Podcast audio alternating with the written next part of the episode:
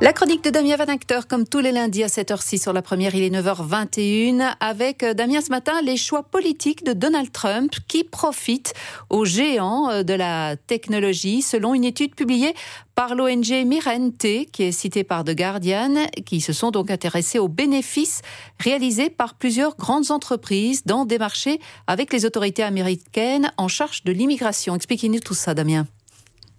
Oui, tout à fait. C'est une, une ONG hein, qui regroupe plusieurs ONG d'ailleurs, euh, comme on l'a dit, hein, cité par le Guardian. Ils se sont intéressés en fait au, au, budget de ces départements américains qui sont en charge de l'application tout simplement de la politique prônée par Donald Trump, notamment en termes d'immigration. Euh, le, le, DHS, hein, c'est le département du Homeland Security, ainsi que l'ICE, c'est l'immigration and Custom Enforcement. Ce sont deux des grandes divisions qui sont censées appliquer les décisions de Donald Trump. Euh, c'est un budget pour 2009 de l'ordre de plus de 150 000 millions de dollars qui sont évidemment utilisés pour s'équiper en euh, euh, format électronique, en, aussi en caméra de surveillance. Et on va même se rendre compte que dans cette étude qui a été menée par l'ONG, euh, ces, ces entreprises-là réussissent à aller euh, remporter des marchés publics pour, euh, par exemple, faire fonctionner de l'intelligence artificielle. Et il y a une entreprise qui est ciblée en particulier, c'est Amazon. Amazon, on sait, qui développe, outre tous les aspects commerciaux, hein, on peut acheter beaucoup de choses sur Amazon, c'est aussi euh, des fermes de serveurs euh, informatiques qui sont distribués à travers le monde.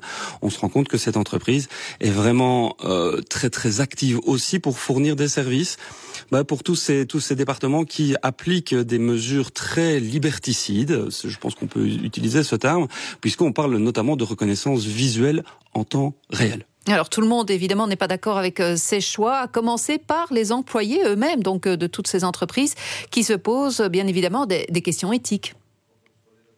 Oui, bien sûr, c'était le cas de euh, Microsoft en juillet dernier, euh, qui a dû reconnaître qu'effectivement un de ses services dans le cloud était utilisé par des agences fédérales pour euh, l'immigration.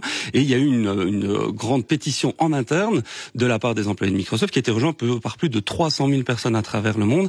Euh, c'est pas les seuls. Hein. On sait aussi, par exemple, que l'entreprise Palantir qui est une entreprise qui a été cofondée par Peter Thiel. Peter Thiel, qui est un des fondateurs de PayPal, euh, qui est par ailleurs conseiller de Trump. C'est un, un, gars qui est euh, avec une réputation un peu sulfureuse, beaucoup d'argent, et aussi un, un, libertaire notoire qui veut entre autres construire des villes hors des territoires, au large des eaux internationales. Donc on voit bien, ça, ça pose des grandes questions éthiques de qui, à moment donné, opérationnalise bah, les politiques hein, qui sont qui sont décidées au plus haut lieu, et de l'argent qui est généré derrière.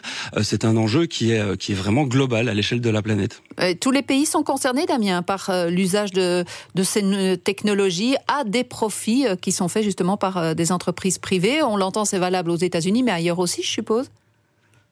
Oui, évidemment, en France, hein, on a eu, euh, selon Télérama, il y a eu aussi comme ça plusieurs entreprises qui ont été euh, bah, ciblées, qui ont. Alors évidemment, ils n'en font pas la publicité, hein, si ce n'est dans des cercles très intimes, mais ce sont toutes des entreprises euh, qui vendent des systèmes d'équipement qui permettent notamment d'équiper le GSM du président Macron, euh, qui permettent de sécuriser tout ça, mais aussi ce sont quelque part des, des boîtes noires. On ne sait pas exactement ce qu'il y a dans le code informatique qui est utilisé par ces sociétés-là, et donc ça pose la question du, de la surveillance démocratique aussi de ces entreprises comment l'argent public est utilisé pour surveiller ses propres habitants, que ce soit aux États-Unis dans le cadre de Trump, mais aussi en France, pourquoi pas en Europe. On sait très bien que dans les pays, notamment en Égypte, bah, la France a vendu des systèmes de surveillance qui permettent d'intercepter l'intégralité, par exemple, des appels, des SMS, de surveiller le trafic Internet, de géolocaliser une cible et de faire de la reconnaissance faciale en temps réel grâce à l'intelligence artificielle. Donc ça, ça pose vraiment des grandes questions de transparence, puisque tous les contrats qui sont signés entre ces entreprises